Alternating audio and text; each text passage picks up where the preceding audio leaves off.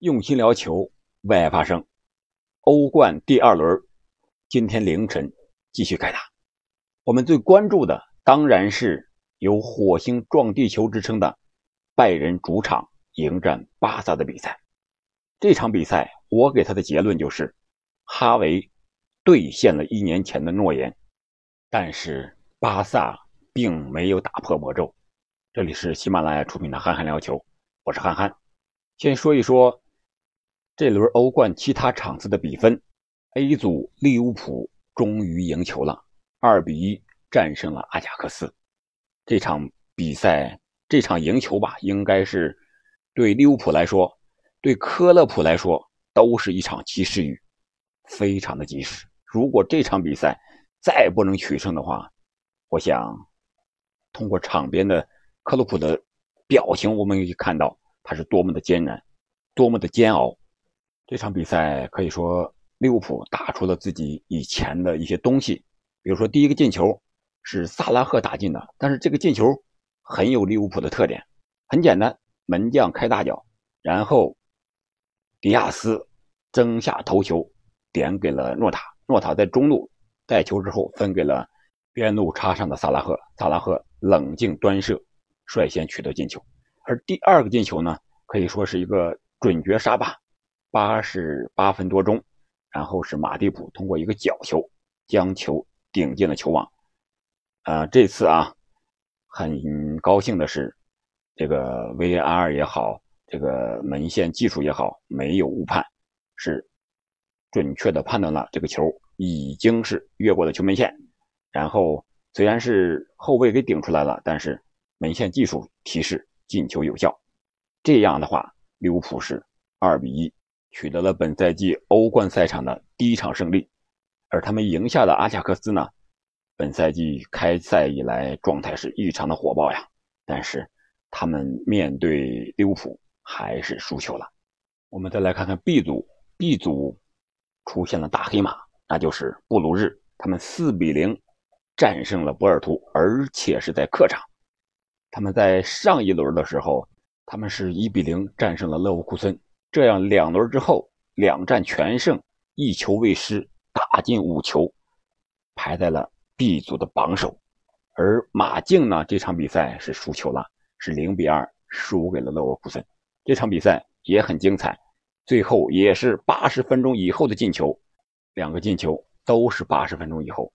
但是本轮欧冠还有更精彩、更刺激的，那就是九十分钟以后的进球，就是 D 组。热刺和葡萄牙体育这场比赛，没能打破魔咒的，除了巴萨，还有孔蒂。人家都说孔蒂是外战外行，还真是。他在欧冠赛场上带领热刺，可以说爆了一个不大不小的冷门。在客场，最后九十分钟的时候，被人家葡萄牙体育连进两个。这场比赛，孙兴慜状态也不是很好，依然是。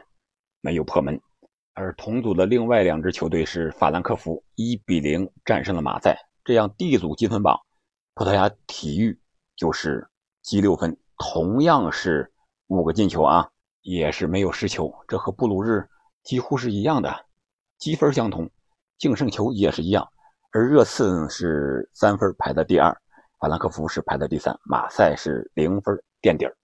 那我们重点还是说一说死亡之组 C 组。国米呢是二比零战胜了比尔森胜利啊，积分是达到了三分，来到了小组第三。而拜仁战胜巴萨之后是两连胜，是积六分，排在了榜首。巴塞罗那净胜球的原因积三分，排在第二位。那我们说说这场比赛吧。在比赛开始之前呀，有个叫“足球王国国王”的这个球迷朋友在我这个评论区里留言问我是。看巴萨和拜仁谁能赢呢？我回了一句，就是看好巴萨，但是拜仁极有可能主场不败，还真应了我这句话了。这场比赛从场面上看，巴萨是占据的优势，占据着主动，可以说哈维兑现了他一年前零比三输给拜仁之后的诺言。以巴萨本场比赛表现出来的战斗力，还有他球队的整体实力来看，确实不在拜仁之下，达到了拜仁同一个水平。虽然这场比赛输了，但是我觉得除了实力，还有一些运气的成分。当然，足球比赛不能完全凭运气，我们还是要看一下这场比赛的具体的一些战术上的安排。个人觉得，纳帅本场比赛在临场指挥、排兵布阵，还有这个换人上，要比哈维要老道一点为什么这么说呢？我们来看一看这个比赛的过程。上半场啊，双方是你来我往，很精彩。但是都没有取得进球，特别是拜仁这边啊，人家心态调整的很好，开场之后没有急于压上猛攻你巴萨，这是非常难得的呀。因为拜仁他始终是一位强者，而且他在联赛又三连平，在这种背景之下，他要想赢球，他肯定是心态比较急的。但是恰恰人家纳格尔斯曼也好，拜仁全队也好。没有疾病乱投医，没有就是马上压上进攻，大举进攻，而是稳固防守之后在打你巴萨的反击，反而是巴萨有点急于求成的感觉，高位逼抢做的是比较多，但是人家巴萨也有这个资本，也制造出了一些机会，特别是莱万面对拜仁捞到了好几次机会啊，但是。可能是心态太急了，太想证明自己了，没有把握住。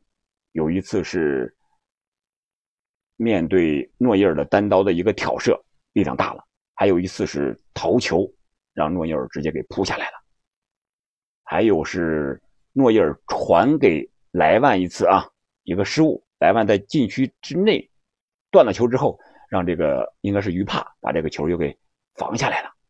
所以说莱万。本场比赛机会很多，但是没有把握得住。另外一个巴萨机会最好的两次，都是来自于佩德里。上半场有一次打穿了拜仁的防线，但是那脚射门呀，有点太正了，没敢打角度，追求稳了，结果让诺伊尔用脚给挡出去了。下半场还有一次机会，这次是完全打穿了拜仁的防线，当时。他是佩德里啊和莱万在禁区前沿做了多次的这个二过一或者二过二的配合，打穿防线之后，用右脚的一个搓射，结果这个球让诺伊尔碰了，好像是没碰到，封堵之下，把这个球是打到了拜仁的门柱上，拜仁逃过一劫。然后我们再从拜仁的角度来分析一下这个战术。可以用这么一首打油诗来概括一下，就是边路排重兵，中路藏杀机，换人收奇效，角球开先机。其实两个队啊有很多相似之处，特别是前半句边路排重兵。你像大家都知道，拜仁和巴萨的边路非常厉害，像拜仁有这个萨内。本场比赛，纳格尔斯曼又把马内排到了左路。这二内一上场，这边路你想想，要速度有速度，要冲击力有冲击力，要内切还能射内切射门。而巴萨这边呢，边路这进攻火力一点不弱呀。有登贝莱，那左右脚均衡到没有逆足脚，还有这个巴西的边锋天才拉菲尼亚。但是本场比赛，两个球队的边路。谁也没有赚到便宜。巴萨那边，拉菲尼亚面对阿方的防守，这阿方这速度也年轻，让拉菲尼亚一点办法都没有。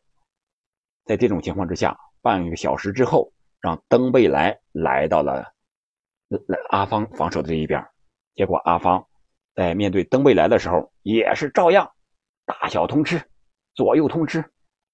呃，只不过是有一次在禁区之内的登贝莱突破之后，阿方卡身位有一个倒地，但是裁判并没有理会，没有办法点球。阿方除了防守之外，进攻也很厉害，突破非常的犀利，在后场、前场都是非常的自信，这就让两个边路啊都没有打起来。另外一个就是有一次换人是拜仁，我觉得是因祸得福了。他们在第二十分钟左右，拜仁的右边后卫帕瓦尔受伤下场，让这个马斯拉维替补上场。结果人这马斯拉维替补之后，更好的完成了防守任务，而且还能插上助攻，速度快了。登贝莱也好，拉菲尼亚也好，还有后上场的一些个弗兰托雷斯也好，都没有对他形成任何的威胁。可以说本场比赛，拜仁防守做的是非常好的。两个队都是在边路排了重兵，但是在中路也暗藏杀机啊！他们总想边路突破之后，在中路找到突破口，因为中路都有他们的前锋强点队员。像巴萨有莱万，而拜仁那边呢有这个托马斯穆勒和穆西亚拉，但是由于边路啊都没有突破起来，啊都没有形成特别有效的传中，而且中路保护的也很好啊。你像巴萨现在有了高度，克里斯滕森、阿劳霍，这都是一米八八以上的，都是有强度、有硬度、有身体、有技术的。然后拜仁这边鱼帕本场比赛赛后得到了满分，确实防守的硬度和强度把莱万防的一点脾气都没有。因为两个球队相互之间都太了解了，太熟悉了，所以说什么样的打法能凑效，你知道，我也知道，所以说就是具有针对性的布置。然后我们再来看看后半局，换人收奇效，角球抢先机。这个换人，拜仁人家是主动换的人。下半场一开场，直接就换下了一个后腰，把萨比策换下，然后换上的是格雷斯卡。这格雷斯卡一上场，就制造了杀机呀。在上半场也有同样的机会，是萨比策的远射，但是他接到萨内的回做球之后的远射是直接打出了底线，防守队员没有碰到。而格雷斯卡上场之后呢，也是接到了回做球，一脚远射，这一次是被门将给扑出来了。特尔施特根把这个球扑出底线之后，拜仁获得了全场比赛的第一个角球。下半场第四十九分钟了，获得第一个角球，你能想象得到吗？这是拜仁呀，面对的是巴萨。你想想，巴萨研究拜仁研究到什么程度？可能说是不给他角球的机会。不给他前场任意球的机会。这场比赛我的印象中好像拜仁真没有前场任意球，至少这个角球是第一次拜仁的这种任意球的机会。结果就是凭借这个任意球，这个角球，埃尔南德斯在禁区之内抢到点，直接攻破了特尔施特根把守的大门。巴萨零比一暂时落后。这个球我觉得特尔施特根有一定的。出击不果断，他要是出击的话，应该能拿到这个球，但是他判断落点可能是判断错了，他觉得他拿不住。另外，这个球发的啊，确实是也有点诡异，到这个禁区之内，这个球唰的一下，突然之间就是变向了下坠，结果身高并不是特别高的阿尔南德斯抢到了这个点，而看看防他的呢是本场比赛首次代表巴萨出场的这个。从切尔西转会而来的马克思·阿鲁索，他当时已经傻眼了，只能看着埃尔南德斯在这起跳了。然后是没过几分钟，就是四分钟吧，中路藏杀机，这个中路进攻就来了。当时是这个替补上场的这个马斯拉维传给了穆夏拉，穆夏拉转身之后传给了中路直接后插上的萨内。萨内突破之后，直接用右脚一个轻轻的推射，推射球门的远角，比分变成了二比零。这脚射门让我想到了罗本当时在拜仁的时候，应该是欧冠决赛，好像对多特有一脚，这个当时是左脚的射门，也是轻轻的那种感觉，四两拨千斤的感觉。这个进球，巴萨漏洞在哪儿呢？在布教授这一块布教授当时我们看这个画面，他想回追，但是已经回追不上了。当时他在前场的时候也已经意识到这个问题了，但是佩德里上去补位之后，直接让人家传球把过了。过了之后，那佩德里也就是无效的防守队员了，直接让萨内面对的是中后卫在中路。你想一想，那孔德能追上呀，还是你阿劳霍能追上呀？谁都追不上，只能目送皮球入网。所以说，哈维在换布教授这一块，我觉得有点换晚了。在上半场的时候，布教授就吃到了黄牌，而且体力消耗也很大。结果还没有轮到哈维想换人的时候，拜仁已经两球领先了。这是五十四分钟啊，就是开局下半场开局，拜仁抢的非常的好。我觉得应该早一点让凯西踢下布教授，增加中场防守的硬度。另外一个，我觉得就是法蒂呀，应该早上一些。弗兰托雷斯他换下拉菲尼亚，我觉得还不如让法蒂直接换下拉菲尼亚呢。法蒂的状态，本场比赛上场之后的发挥，他是八十分钟之后才上的，而这个弗兰托雷斯呢是这个六十分钟之后上的。我觉得弗兰托雷斯本场比赛发挥的不是很好，他应该让法蒂先上。这是这两处用人换人值得商榷的地方。另外，我觉得巴萨在欧冠这场比赛。这种强度肯定比西甲要强啊！莱万的作用如何发挥？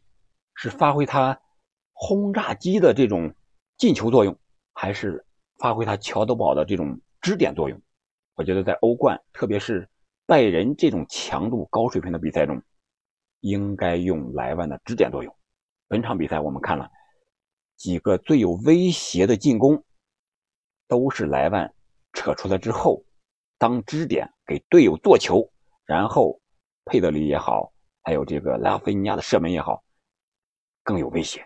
而把球直接传给莱万，想让莱万当终结者呢，反而人家拜仁研究的非常透了，直接把你这个莱万这一点就给你防住了，连射门的机会都很少。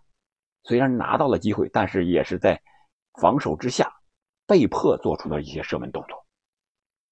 而拜仁这边，我觉得他需要改进的就是他前场进攻的配合的流畅程度，他不如曼城，甚至不如巴萨打的那么流畅，配合那么熟练。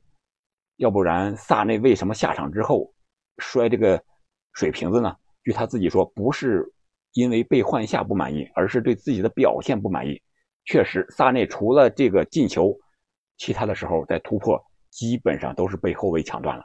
所以说他表现确实不是特别完美，而马内呢似乎也没有找到进球的感觉，在边路发挥的作用也不是那么的明显，至少不像在利物浦那么的明显。